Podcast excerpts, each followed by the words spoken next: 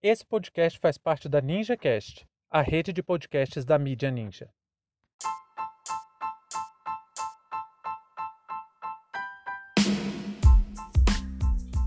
A guerra do orçamento de 2021. Vem aí mais um crime de responsabilidade. Sejam bem-vindos e bem-vindas ao seu plantão informativo com análise e opiniões a partir de uma perspectiva histórica. Eu sou Arnaldo de Castro, em conjunto com Brenda Salzman, e hoje é dia 6 de abril de 2021. Para você ter acesso ao nosso conteúdo completo, visite historiaoralpodcast.com.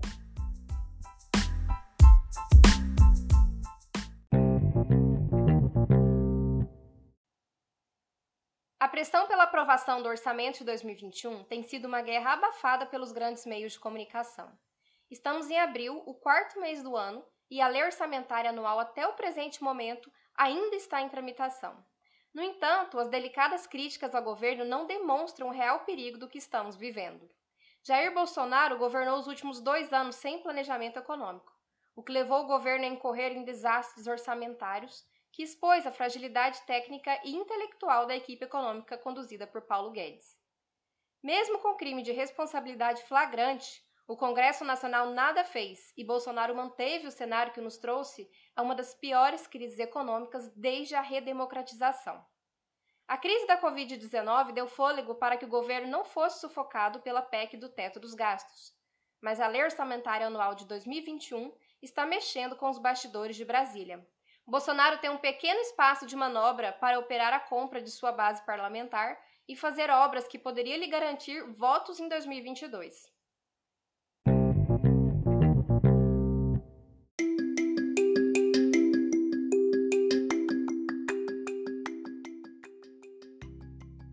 Pessoal, eu não poderia começar esse episódio hoje sem desejar um feliz aniversário para essa pessoa que é fundamental tanto na minha vida quanto no História Oral Podcast.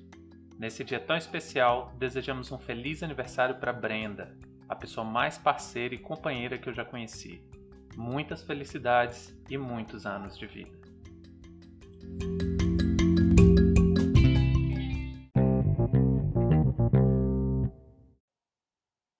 Olha, eu não sei se vocês sabem, mas o orçamento público é a peça-chave do Estado. Sem racionalidade, sem controle, sem poder de previsão e de execução do dinheiro público, qualquer país estava fadado ao fracasso.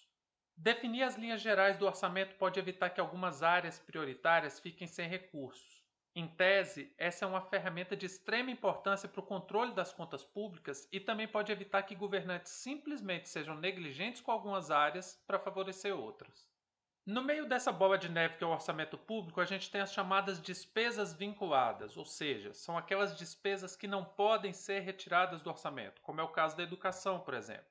E mesmo assim, com essas despesas vinculadas, o governo ainda tem margem de manobra para executar partes do orçamento de maneira que consiga manter a governabilidade mediante interesses de outras forças políticas que também querem poder executar parte desse orçamento.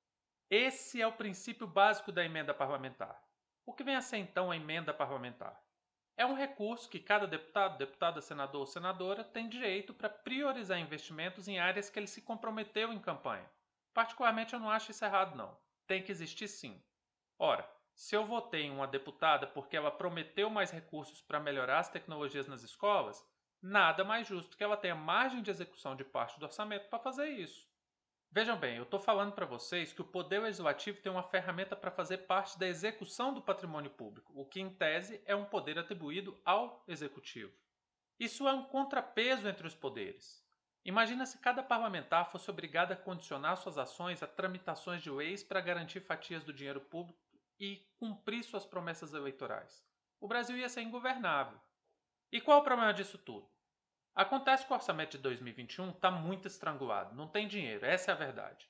E é lógico que não tem dinheiro porque estamos em um período de grave desemprego, de retração do consumo, inflação descontrolada, desvalorização da moeda, fechamento de fábricas importantes como montadoras de carro, ou seja, um quadro recessivo de grande desinvestimento, aliado a uma pandemia que limitou o crescimento de todos os países e, ao mesmo tempo, uma crise política sem fim causada por neoliberais que querem garantir que quase metade desse orçamento seja para gerar ainda mais lucros de bancos e de investidores do tal mercado. E aqui está o X da questão. Não tem dinheiro para quem? Para se ter uma ideia melhor, eu vou passar uns números aqui para vocês com exclusividade. O orçamento do Brasil para 2021 está cotado em 4 trilhões 148 bilhões. Desse valor, 2 trilhões 236 bilhões é destinado ao pagamento de juros e amortizações da dívida pública. É um aumento de 634 bilhões em relação ao ano de 2020. Isso em plena pandemia. Enquanto Paulo Guedes faz chantagem e diz que só retirando salários e direitos ele pode pagar o auxílio emergencial de 250 reais para os mais pobres, que seria um impacto de algumas dezenas de bilhões, ele destina centenas de bilhões de dólares para pagamento da dívida a mais que o ano anterior. Eu vou fazer uma ressalva aqui para não parecer leviano, porque dentro do sistema que nós temos, dentro do capitalismo, é impossível não comprometer parte do orçamento com a dívida. Praticamente todos os países do mundo têm dívida. A ideia de dívida pública nasceu em Florença, no século XIV. A cidade que a gente costuma lembrar como berço do, do, Renascimento, na verdade viveu períodos de grandes instabilidades ao longo de quase dois séculos e teve realmente estabilidade política depois que os Médici tomaram o poder da cidade-estado. E por causa dessas revoltas e invasões em Florença, a cidade passou a obrigar seus cidadãos a emprestar dinheiro para a cidade. E para não ficar sem ter como receber de volta esse dinheiro, cada um emprestava o dinheiro para o governo e recebia um título. Esse título garantia o pagamento do valor emprestado mais uns juros. E essas pessoas corriam grande risco, porque aquele governo podia cair e quem tomasse o poder não ia pagar. Em 1345, isso passou a fazer parte da rotina da cidade e os juros eram prefixados em 5%. É aí que começa a história dos títulos de dívida pública. Os estados nacionais posteriormente perceberam que, quando faltava dinheiro, mesmo com a arrecadação de pesados impostos sobre o povo, a burguesia poderia financiar grandes investimentos se visse a chance de lucrar com isso. Essa ideia foi fundamental para o desenvolvimento do Ocidente moderno. A questão é que uma medida excepcional, a ideia de obrigação de guerra nascida lá em Florença, algo que deveria acontecer para conter crises, acabou se tornando a regra do sistema. E hoje, ao invés de termos uma burguesia que se arrisca para tentar obter ganhos futuros, não, ela simplesmente investe seu dinheiro com quase nenhum risco, porque é muito difícil, no caso do Brasil quase impossível, existir um risco real de calote dessa magnitude.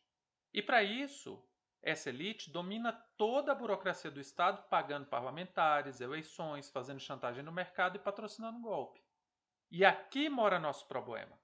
Jair Messias Bolsonaro foi eleito para garantir exatamente isso, para que os grandes investidores ganhem volumosas porções do orçamento público, para garantir os lucros desse tal mercado que parece que não tem rosto, mas eles têm rosto, impressão digital, DNA, endereço, CPF e CNPJ. Um desses investidores se chama Salim Matar, um empresário dono da maior locadora de carros do Brasil, que tem diversos contratos com o governo e até pouco tempo atrás era responsável por tocar a privatização das empresas públicas brasileiras. É esse tipo de gente que está à frente da condução da economia em um momento de grave pandemia.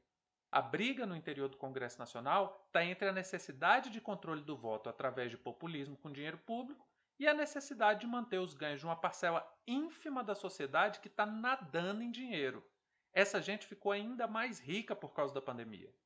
O governo está chorando para dar um auxílio emergencial de 250 reais, que teria um impacto orçamentário de 50 bilhões, vai lá e reserva quase 700 bilhões para pagar juros para empresário. Se você não entendeu até hoje por que Jair Bolsonaro não sofreu impeachment, mesmo cometendo um crime de responsabilidade por semana, pelo menos, eu posso garantir que o centro do problema está nessa discussão. Agora, o presidente, com toda a sua limitação cognitiva, se vê entre as exigências do, por maiores verbas para emendas parlamentares, vinda, óbvio, como exigência dos parlamentares, e a ambição sem fronteira dos abutres do sistema financeiro. Esse é o real problema que Jair Bolsonaro enfrenta. Fim de papo.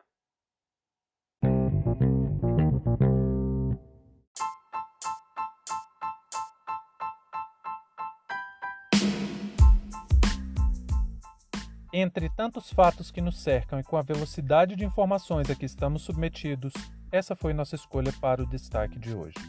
Se você quiser participar do nosso financiamento coletivo, acesse catarse.me história. Muito obrigado a você por prestigiar nosso trabalho e até a próxima.